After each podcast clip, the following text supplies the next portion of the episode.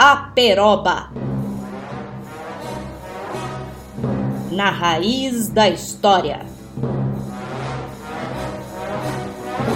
Um programa do Departamento de História UEL, sempre aos sábados.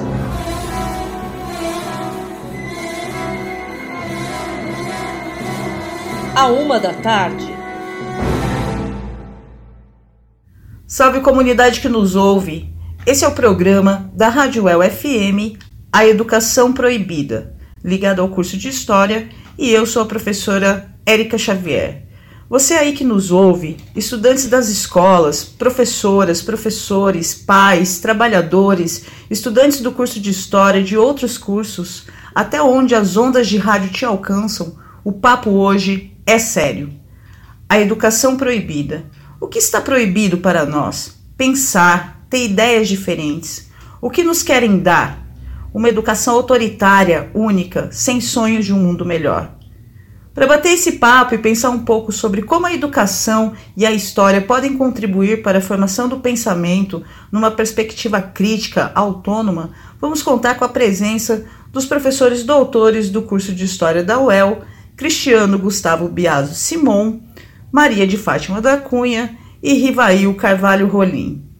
A educação é proibida quando as ideias parecem ser perigosas, quando a mudança é inevitável. Confere aí.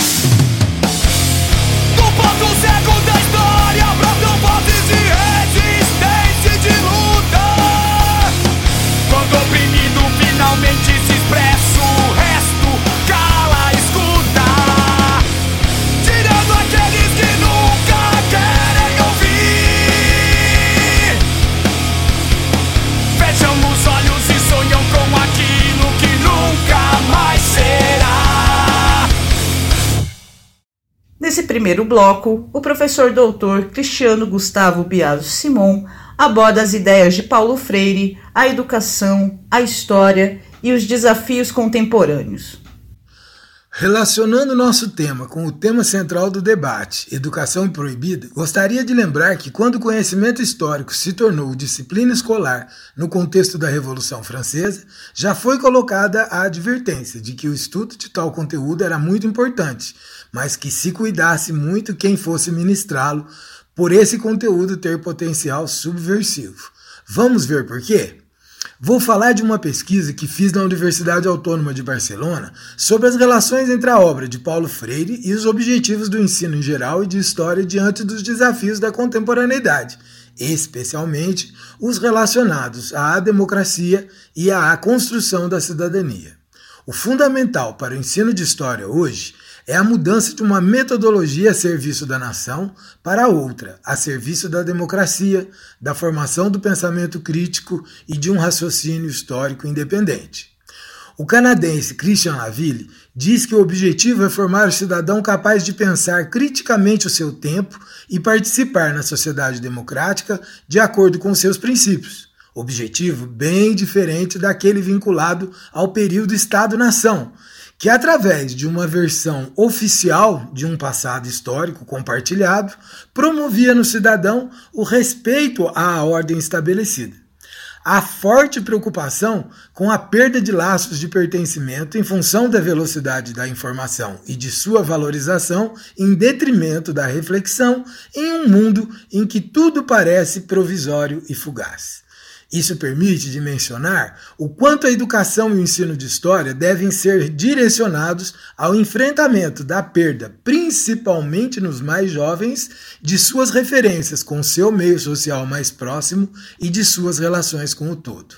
Vivenciamos um surto de transformações provocadas pela revolução da microeletrônica, cuja intensidade é de tal magnitude que faz com que os momentos anteriores da trajetória histórica da sociedade capitalista sejam apreendidos como projeções em câmera lenta para usarmos a imagem da montanha russa de Nicolau Sevicenko.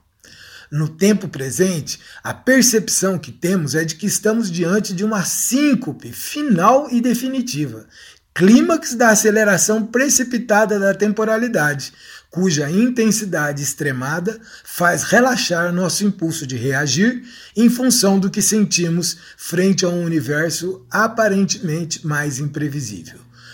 Tal percepção nos põe atônitos pela nossa incapacidade de prever e resistir, gerando uma concordância passiva e refletida em relação às situações colocadas.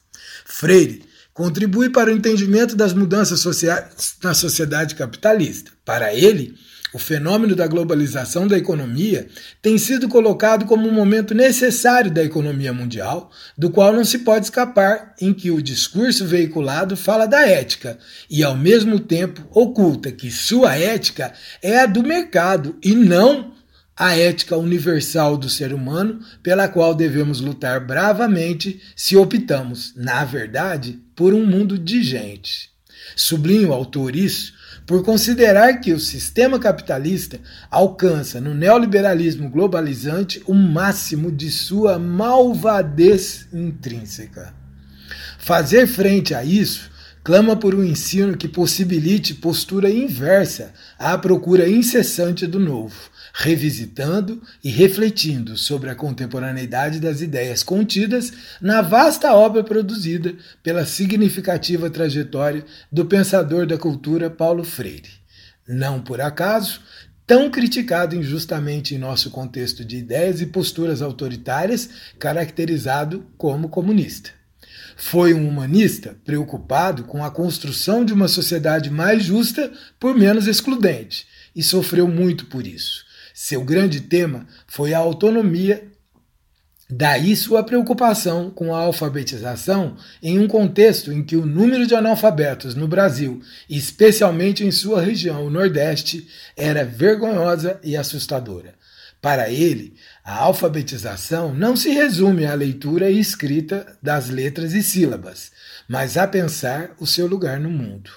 Foi criticado e odiado pela chamada direita, mas também pela esquerda autoritária. Duas pontas que não toleram pessoas independentes e autônomas, especialmente que trabalham para propiciar o mesmo ao seu próximo. Para mim, fica a reflexão de que seguimos sendo alfabetizadores como professores de história, para desenvolver e aprimorar a dimensão da leitura de nossos alunos, para que, ao lerem, leiam as coisas em seu tempo, contexto ou historicidade. Na obra A Sombra desta Mangueira, Freire responde às questões colocadas por Sevicenco acerca da nossa sensação de estarmos diante de uma síncope final e definitiva, que faz relaxar nosso impulso de reagir, gerando uma concordância passiva e refletida. Para ele, é o próprio discurso neoliberal que coloca a globalização como um momento inexorável da economia, como forma de tentar calar a resistência, naturalizando-a. Ao afirmar que somos seres de transformação e não de adaptação, Freire amplia o seu entendimento da história, dizendo que não podemos renunciar à luta pelo exercício de nossa capacidade e de nosso direito de decidir e de romper, sem o que não reinventamos o mundo. E continua. Insisto em que a história é possibilidade e não determinismo. Somos seres condicionados, mas não determinados. É impossível entender a história como tempo de possibilidade se não reconhecemos o ser humano como ser da decisão, da ruptura. Sem esse exercício, não há como falarmos em ética.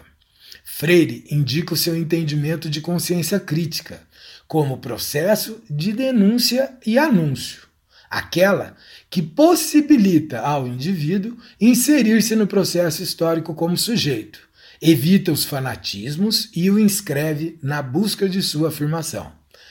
Ela caracteriza-se como um processo em que os seres humanos são desafiados pela dramaticidade do momento atual que vivem e se propõem a si mesmos como problema. Descobrem que pouco sabem de si mesmos de seu posto no cosmos e se inquietam por saber mais. E, ao se instalarem na quase, se não trágica descoberta de seu pouco saber de si, se fazem problemas a eles mesmos, indagam, respondem, e suas respostas os levam a novas perguntas.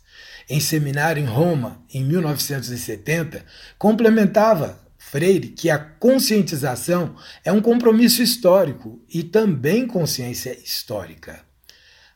É inserção crítica na história. Implica que os homens assumam o papel de sujeitos que fazem e refazem o mundo, criem e recriem sua existência com o material que a vida lhes oferece. Os raciocínios sobre consciência crítica de Freire possibilitam dimensionarmos seu alcance e importância para o debate no campo do ensino de história sobre a consciência histórica. Uma das correntes que analisa a questão tem o entendimento de que esta a consciência histórica é resultado de condições do ambiente histórico e cultural e da preparação intelectual do indivíduo, tornando-o capaz de conceber a condição histórica das coisas e agir conscientemente sobre elas. Assim, ela se constituiria uma conquista do intelecto, restrita aos beneficiários da mesma.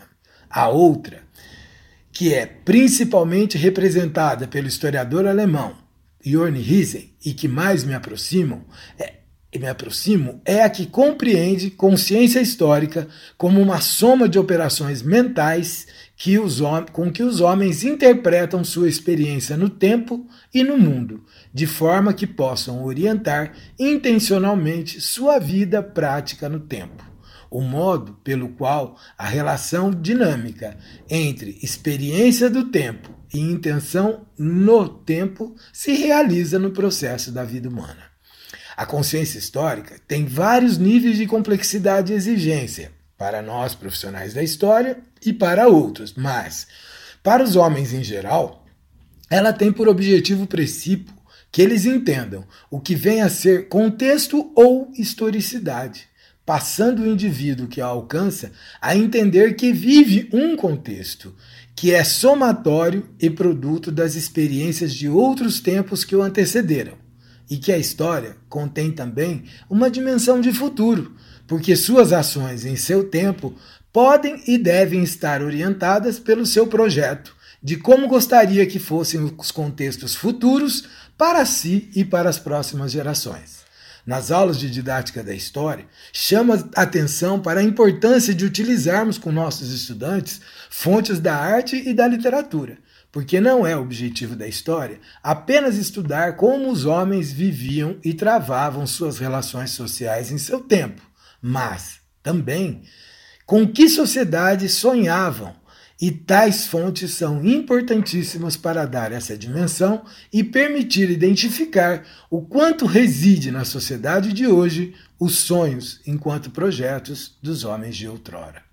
As questões colocadas anteriormente nos instigam a pensar a importância do processo educativo e da utilização da abordagem ou perspectiva histórica no mesmo em todos os momentos possíveis, e especialmente como o ensino de história tem papel relevante, principalmente diante das sociedades com pouca solidez de práticas democráticas e de cidadania como a nossa, e de mencionar, assim, o quanto o ensino de história pode contribuir para complexificar, adensar e fazer as pessoas refletirem sobre o seu lugar na sociedade possibilitando uma construção sólida de identidade própria relacionada ao grupo social em que estão inseridos e contribuir para imprimir mais agilidade e eficácia às tarefas necessárias para fazer avançar o processo de implementação de uma cidadania plena.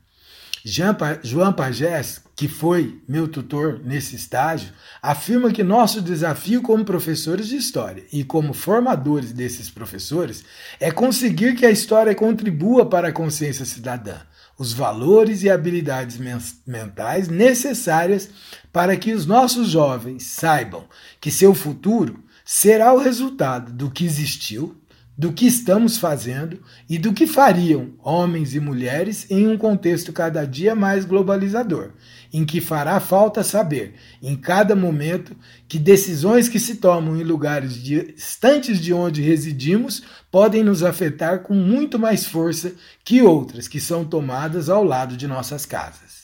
E que, em contrapartida, ações que são tomadas próximas de nossa casa podem ter um peso decisivo para frear situações que estão acontecendo a enormes distâncias de onde vivemos. Pagés conclui ainda que a cidadania em que acredita está cada vez menos nacional e menos pautada por fronteiras artificiais, e que esta será uma cidadania mundial. Essas reflexões estão o tempo todo servindo como emancipadoras também para mim, porque a experiência da pesquisa foi um processo de leitura da obra e de mim mesmo, por dialogar com Freire, atento ao seu pedido de que fosse reinventado e não repetido. O tempo todo me pautei pela afirmação de Henri Giraud, trazida por Nóvoa na obra Paulo Freire, Política e Pedagogia, que diz: É possível que o poder e a força do trabalho de Freire residam na atenção, poesia e política que o transformam num projeto para os passadores de fronteira, para os que leem a história como uma forma de reivindicar poder e identidade através da escrita e do lugar e da prática da resistência cultural e política. Para concluir, vejamos a síntese do que falamos quando, em Educação e Mudança, Freire afirma que à medida que o homem cria, recria e decide, vão se formando as épocas históricas. E é também criando, recriando e decidindo como deve participar nessas épocas, por isso que obtém melhor resultado toda vez que, integrando-se no espírito delas, se apropria de seus temas e reconhece suas tarefas concretas. Obrigado pela atenção de todos. Espero ter contribuído para esse debate. Muito obrigada, professor Cristiano, pelas contribuições. Quanto mais te dizem que algo é maldito, proibido, mais desconfie, caros ouvintes.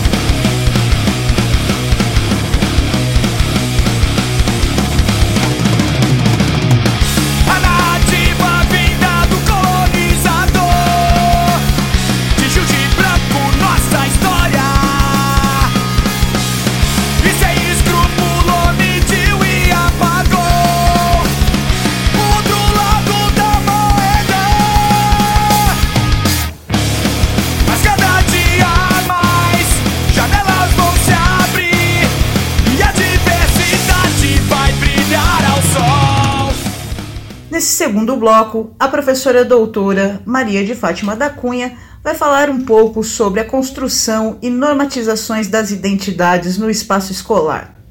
Olá, pessoal.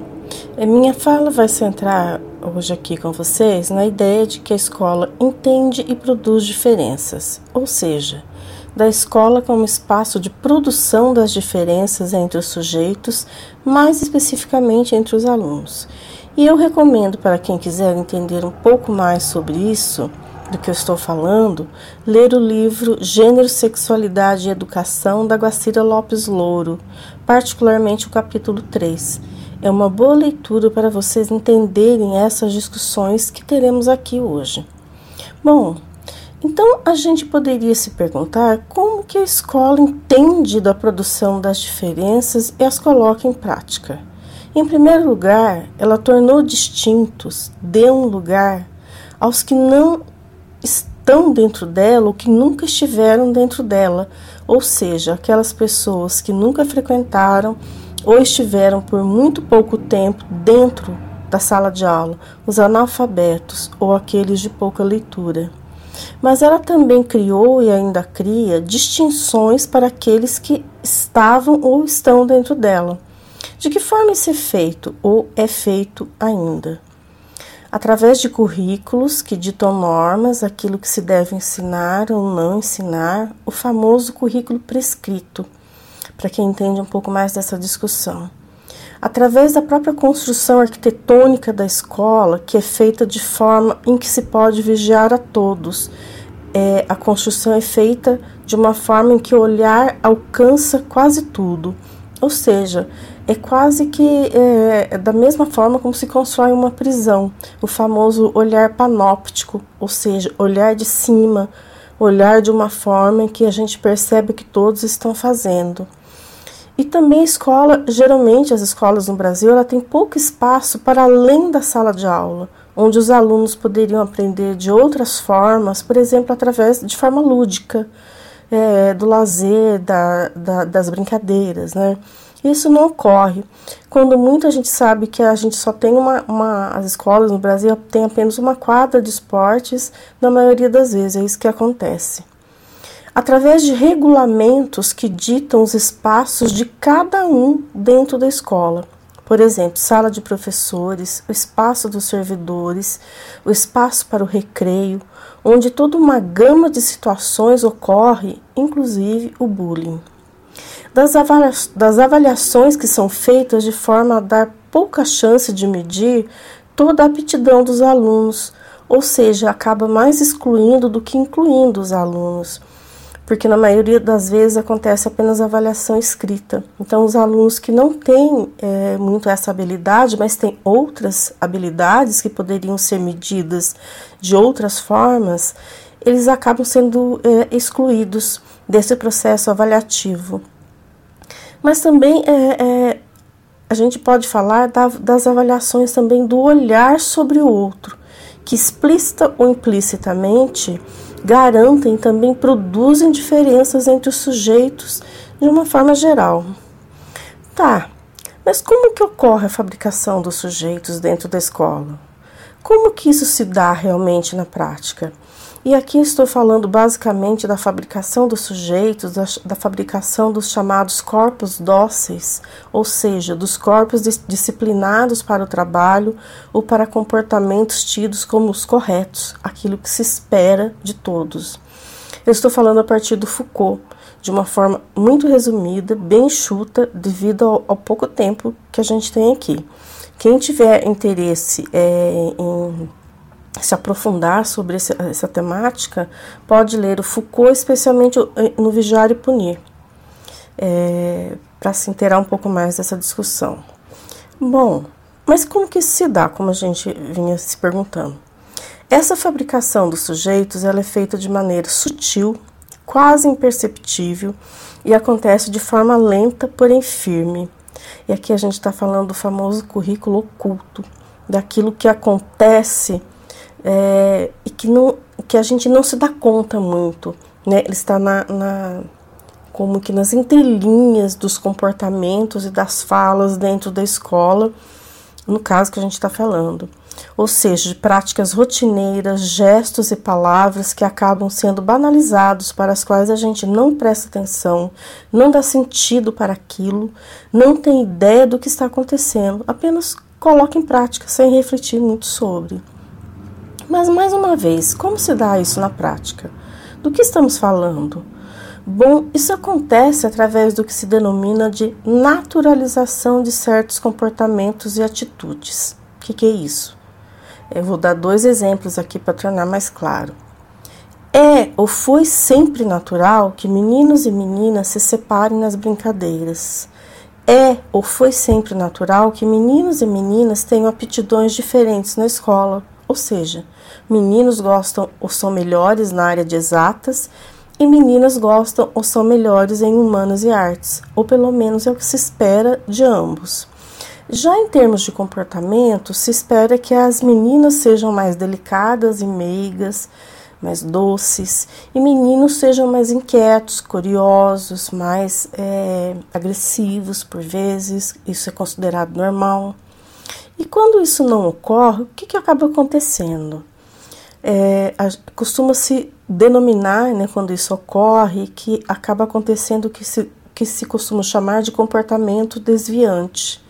O que, que significa isso? Que o sujeito se desviou, saiu do rumo, de um rumo que estava destinado a ele. Uma coisa forte, né, a gente pensar sobre esse conceito de comportamento desviante. É, agora, afinal, como professores, né, como nós professores, educadores, é, devemos nos preocupar é, com isso. Se a gente deve se preocupar com isso, é, a gente deve se preocupar quando o menino tem um comportamento mais tranquilo, mais quieto, mais na dele.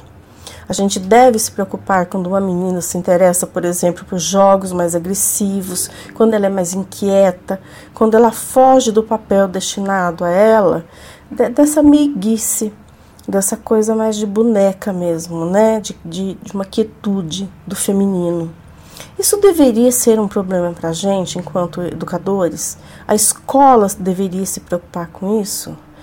Na verdade, se existe é, mais do que uma preocupação, uma aceitação dessas ideias, a gente acaba é, aceitando que essas atribuições de comportamentos e qualificações para meninos e meninas, ou homens e, e mulheres, é, acaba ratificando. Aceitar isso seria ratificar a ideia de que a escola produz as diferenças e as torna normais. Se a gente acha isso está tudo bem, a gente acaba compactuando, né? Pactuando dessas ideias e achando que, que é assim mesmo, que sempre existiu, que sempre foi assim, que não tem que se questionar, não tem que se refletir, porque foi assim desde sempre e não tem como ser diferente. E a gente sabe que isso não tem nada de normal, como vimos até aqui. Pois elas são fabricadas e tornadas naturais, pois elas são ditadas por nós sem que a gente nem ao menos saiba disso. A gente vai colocando isso em prática sem parar para pensar. Porque também fomos criados de maneira a pensar que é assim mesmo, que está tudo bem.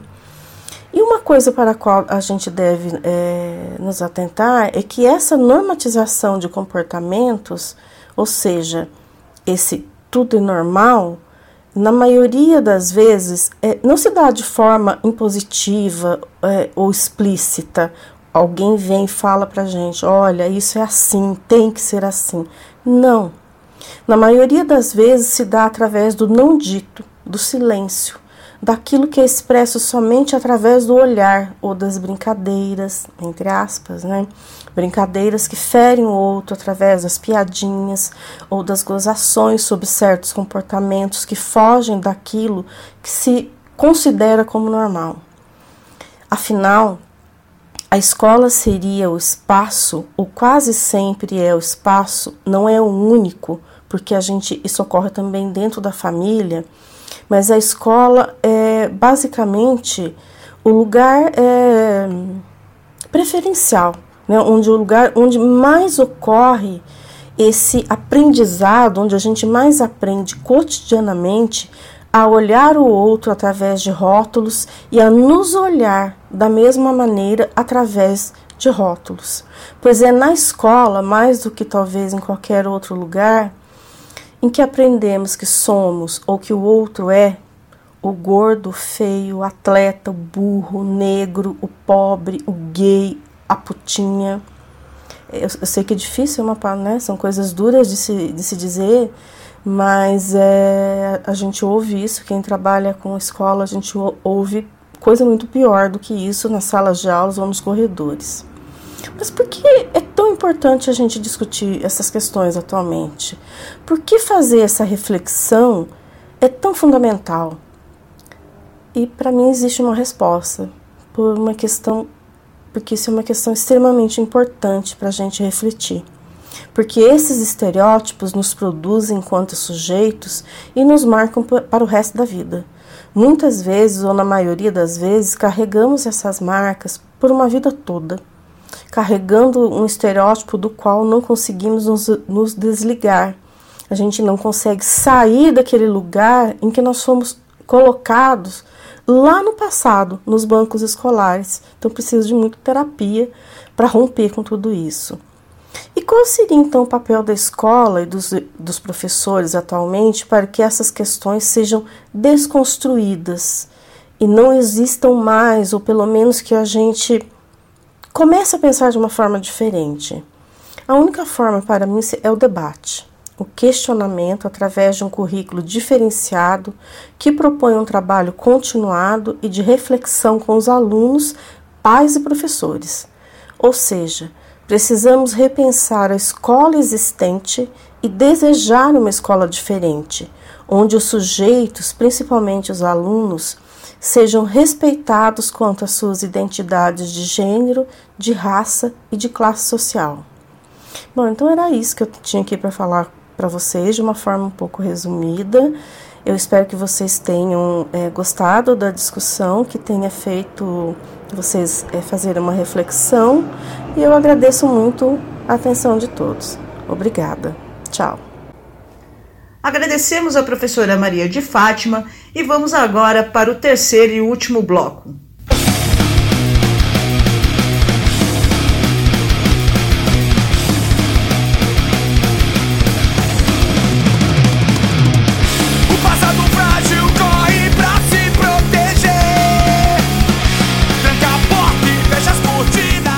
Último bloco, a conversa com o professor doutor Rivail Carvalho Rolim, pensando o valor formativo do ensino de História. Olá, alunos de História e ouvintes da UEL FM da cidade e região. Hoje vamos falar sobre a importância da história na formação das pessoas. Digo isso porque muitos têm dúvidas sobre os motivos de se estudar história. É comum ouvirmos as pessoas perguntarem se é importante estudar história. Quero primeiramente dizer que nenhum conhecimento histórico é obtido da noite para o dia. Nenhum conhecimento histórico se adquire como se fosse um prato de miojo, que se faz em três minutos. Lembre-se disso: o historiador não produz história miojo. Por isso que vocês devem ter percebido que quando os historiadores vão tratar de um determinado tema, recorre a vários autores. Por que fazemos isso? Porque as pesquisas no campo da história já têm um longo tempo. Podemos dizer que os historiadores têm uma tradição que remonta aos gregos.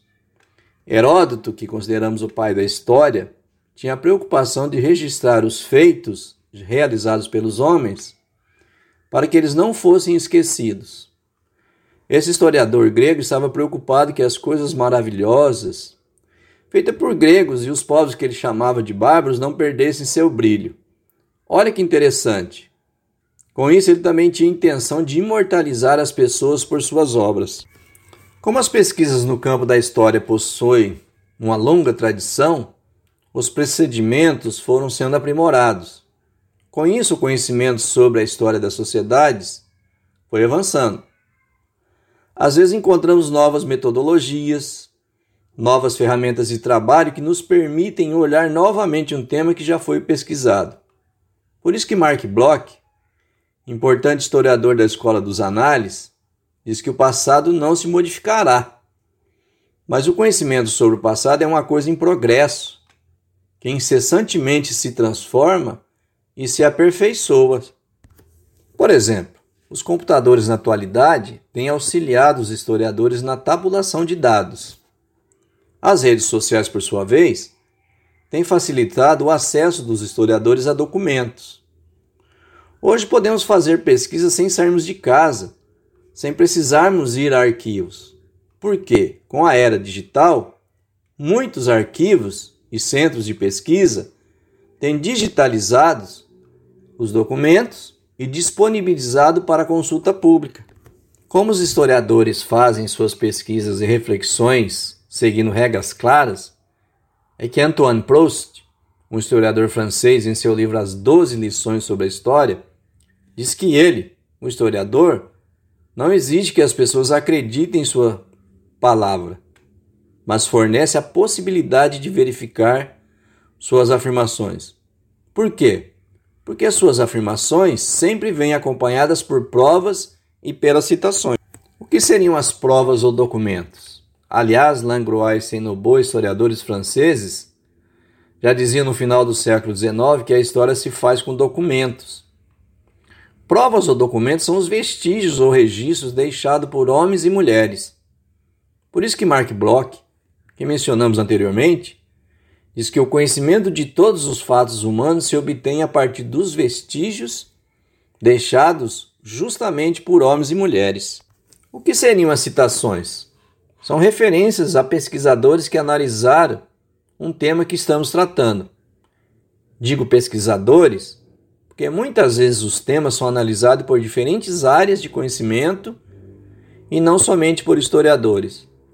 Nos últimos anos, ficou ainda mais claro para os pesquisadores que os estudos devem ser feitos de forma interdisciplinar.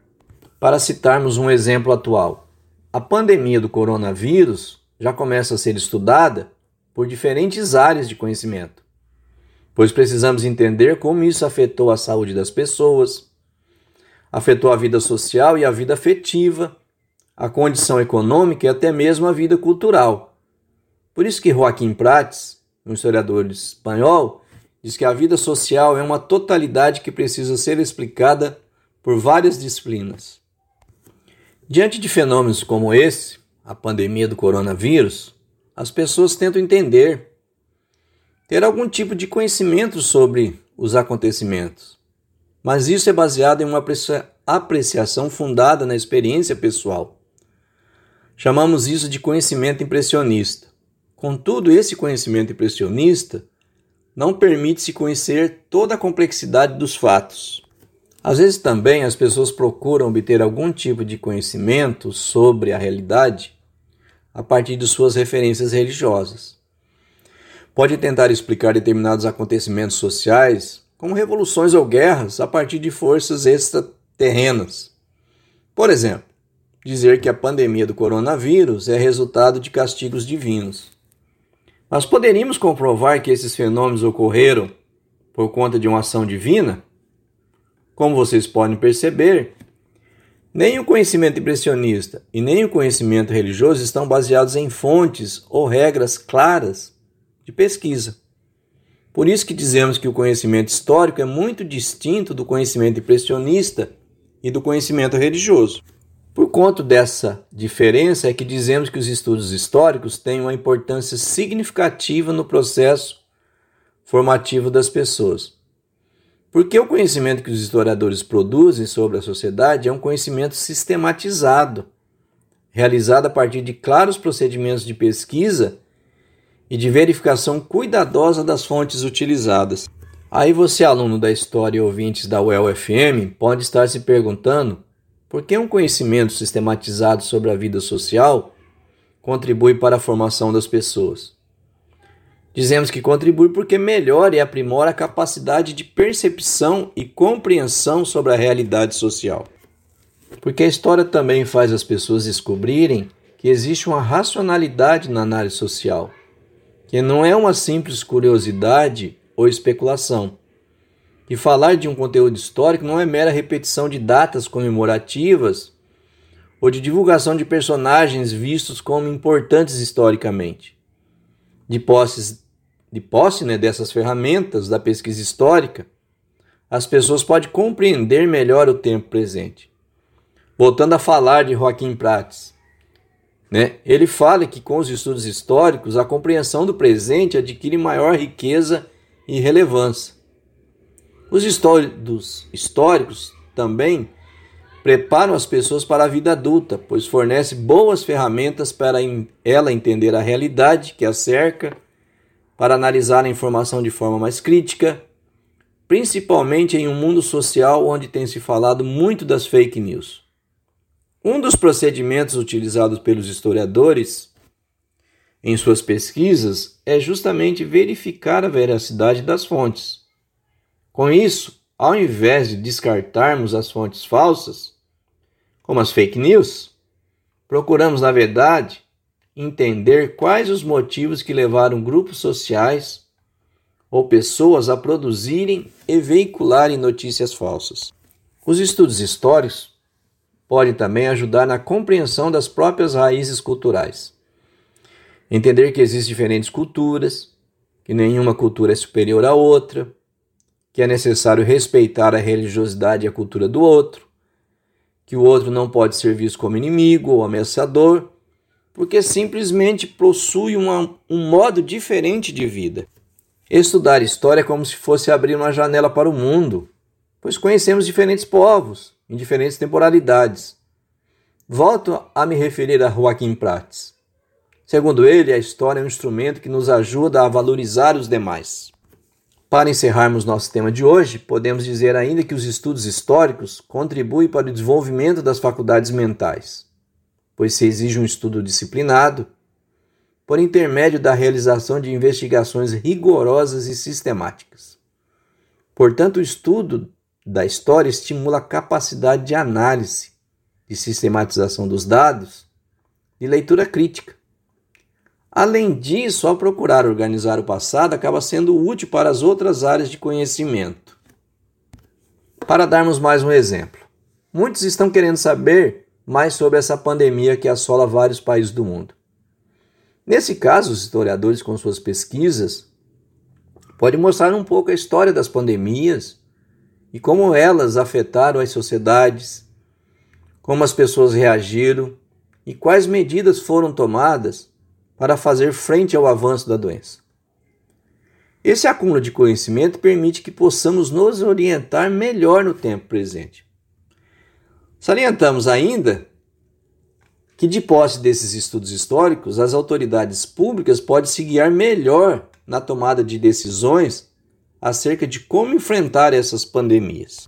Por último, se havia o pressuposto de que para se fazer pesquisas históricas era necessário fazer um recuo no tempo, nas, nas últimas décadas já entendemos que se pode escolher o tempo presente para se realizar as reflexões.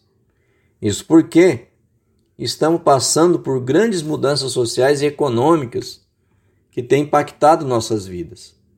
Com isso, temos a necessidade de construirmos alguma, alguma explicação plausível para encontrarmos algumas respostas, mesmo que não sejam definitivas. Mas entendemos que são extremamente necessárias. Por todos esses aspectos que apontamos nessa aula de hoje, é que os estudos históricos contribuem para o processo formativo das pessoas. Até a próxima aula. Agradecemos ao professor Rivail e caminhamos aqui para o fim do nosso programa. Um grande salve à comunidade. Agradecemos muito aos ouvintes ávidos por uma educação proibida. Nos despedimos ao som da banda Dead Fish que vocês foram ouvindo ao longo do programa. A música é Inevitável Mudança, faixa 1 do álbum de 2019 Ponto Cego, gravadora DEC. Confiram na íntegra e deixo aqui um grande abraço a todos e um agradecimento especial ao André Guetti e o José Luiz pela ajuda com as edições.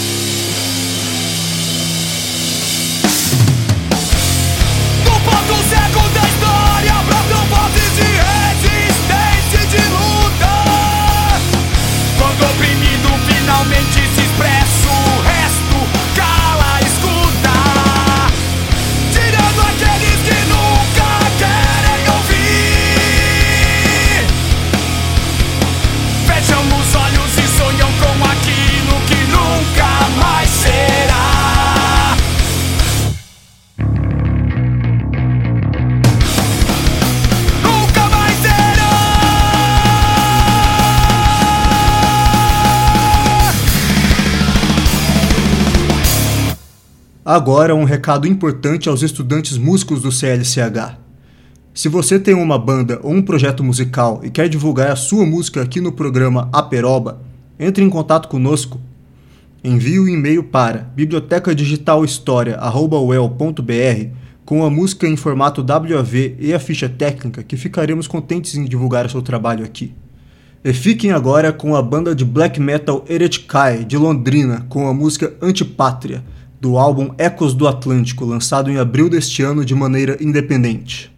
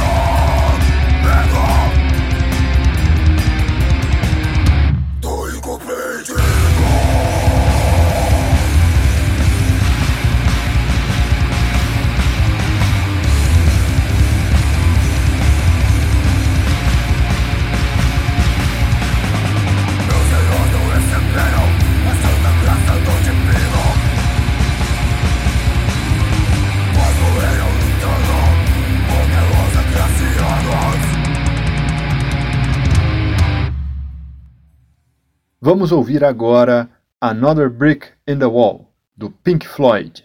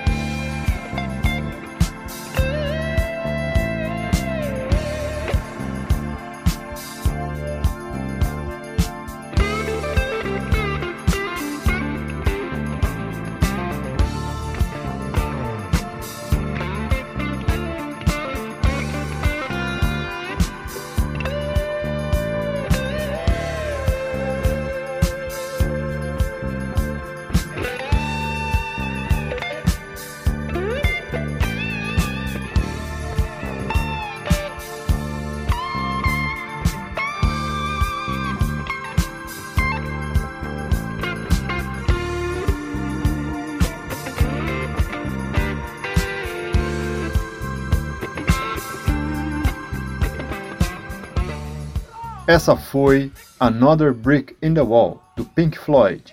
Ouçam agora Getting Better, da banda inglesa The Beatles. It's getting better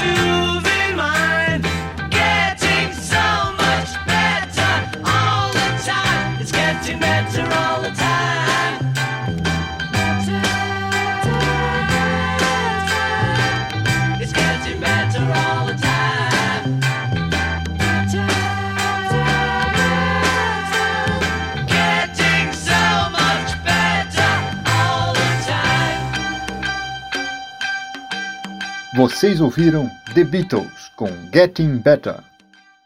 Agora um aviso para aqueles alunos interessados no empréstimo de livros das bibliotecas da Universidade Estadual de Londrina.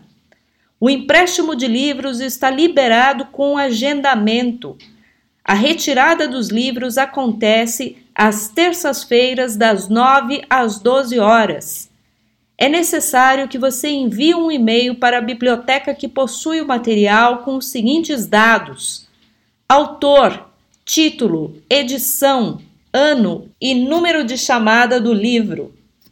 Envie este e-mail para bccirc@wel.br ou para bibliotecach@wel.br. O solicitante receberá um e-mail confirmando a data e hora da retirada do material no balcão de atendimento. O usuário poderá fazer a renovação online por até 30 vezes desse material. Se o livro solicitado estiver emprestado, você poderá fazer a solicitação da reserva por e-mail, mas terá que aguardar o período de higienização e quarentena do material para retirá-lo. Lembramos que o agendamento é indispensável para a retirada dos materiais, pois os acervos das bibliotecas permanecerão fechados. Siga lendo, siga ligado.